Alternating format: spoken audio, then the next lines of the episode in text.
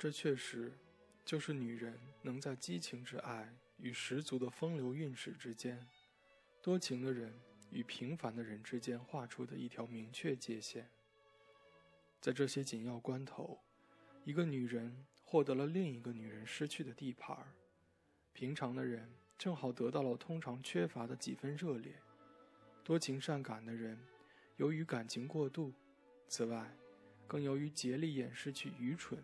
而丧失了理智，整个身心致力于竭力遏制自己的感情，他就完全没有为获得优越条件所必须的冷静，因而遭到彻底的失败。而平凡的人早已向前迈进了一大步。一旦涉及激情的强烈爱好，敏感的人在他的恋人面前就失去了天才的雄辩能力。失败给人的打击太大了。相反，平庸的人正好谋算各种成功的可能性，往往无法顾及令人痛苦的失败风险，还为自己的粗俗而洋洋得意，并嘲讽多情善感的人。这些人尽管很聪明，但却总是显得不太自在，以至于连肯定会得到成功的简单事情都说不出口。假如你多情善感，你对恋人的恩惠务必心满意足，绝不能强行攫取任何东西。假如他本人能承受真正的感情，你肯定会后悔在同他谈情说爱时自寻烦恼。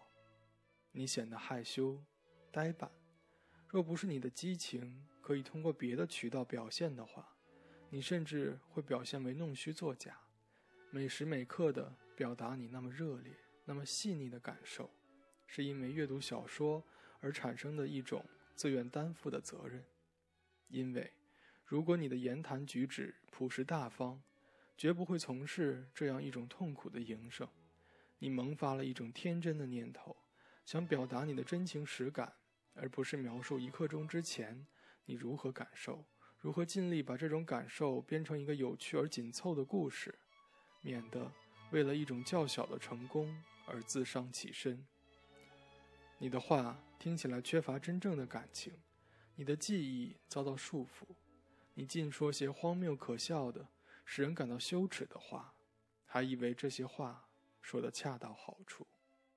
经过大概一小时的思维混乱之后，你终于从想象的迷人乐园中痛苦地抽出身来，得以直截了当地享受你的恋人在场的乐趣。但是。这一时刻，通常就是你们离别的时刻。所有这一切，似乎是异想天开。然而，我还可以看得更清楚。我的一个朋友爱上了一位女子，并把她作为偶像加以崇拜。天晓得，他也许以她不够温文尔雅，或者别的什么借口。我确实从未看出任何详细情况。只允许他每月见他两次，这种拜见机会如此难得，使他的期待之心急切难熬，逼得他简直疯狂到了极点。萨尔维亚蒂的全部个性力量都使出来，才能对外掩饰这种疯狂。拜访之初，会面一定会结束的观念使会面索然无味。你的话说的不少，但并不注意自己说些什么。而且说的与想的通常截然相反，你开始陷入辩论之中，但是你不得不终止这一辩论，因为这些论点听起来傻里傻气的，仿佛只有你头脑清醒，能明白其中的道理，并且凝神静听。所花气力太大，表现不出一点热情，而爱却被其自身的丰富感情隐藏起来。远离他的时候，想起令人着迷的对话，你的想象得以停息，你就处于温馨感人的迷醉状态。于是，在十天或者十二天的时间里，你本打算鼓足勇气向他直抒情怀，然而就在幸福来临之前，你竟然开始发高烧。就在可怕的时刻向你靠近时，情况变得越来越糟糕。在进入他的客厅的当，你只是牢记保持沉默的誓言，生怕自己说出或者做出令人难以置信的蠢愚蠢言行。你也可能在注视他，以便至少能回忆起他的面部轮廓。一出现在他的面前，你的眼睛就仿佛因一种陶醉而感到难受，一种狂热的冲动支配你去做出离奇古怪的事情，仿佛你有两个生命，一个行为失常，另一个则指责你的行为失常。你模模糊糊地感觉到，注意力集中在极端愚蠢的言行上，片刻间会使你热血冷却。因而排除此次会面将要结束的忧虑和将要离别两个星期的痛苦。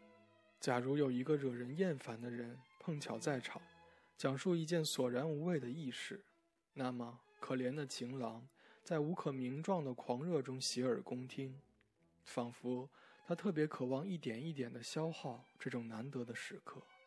他原先指望的快乐时刻像灼热的火星，转瞬即逝，而他。却痛苦地意识到了所有微不足道的小事。他可以从这些小事中得知自己的恋人跟自己相距多远。他成了一群无足轻重的来访者中的一员，而且发现自己唯一不知道他往日生活的琐碎细节。最后，他走出去，冷淡地和他告别，想要等到两个星期，才可能跟他再相见。就感到十分痛苦。假如他永远见不到他，那么他的痛苦反而会小一些。他的处境比波里卡斯特洛公爵更糟。这位公爵过去常常每年两次跋涉一百公里，去来切和一个他敬慕而被警惕地保护着的情妇一起度过一刻钟的良辰。由此不难看出。意志控制不住爱情，你被情妇和你自己激怒，突然变得冷漠无情，你该有多么快活！其实，这种见面的唯一好处就在于使珍贵的结晶重新开始。萨尔维亚蒂的生活被划分为两个星期的周期，每个周期都染上了与某某某太太见面那天晚上的色彩。例如，五月二十一日。他欣喜若狂，而六月二日，他绝不敢回家，免得屈服于自杀的意图。那天晚上，我认定，小说家们很不合适地描写了自杀的时刻。我口干舌燥，萨尔维亚蒂不动声色地告诉我：“我想喝掉这杯水。”我没有劝他，只是说了声再见。他顿时流下了眼泪。既然情人的言论引起他们过多的烦恼，那么根据他们谈到的某一种孤立情况，匆匆忙忙做出结论，则是不明智的。仅仅在偶然出现的话语中，他们的感情才引起思考，那时心灵本身才会呼唤。